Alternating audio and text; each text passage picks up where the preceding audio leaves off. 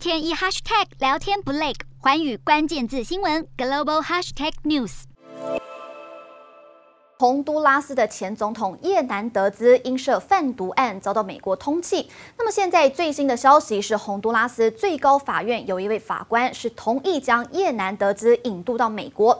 最高法院的发言人就表示，针对法官的这项决定，可以在三天内上诉。那么到时将会有一组大法官参与审理。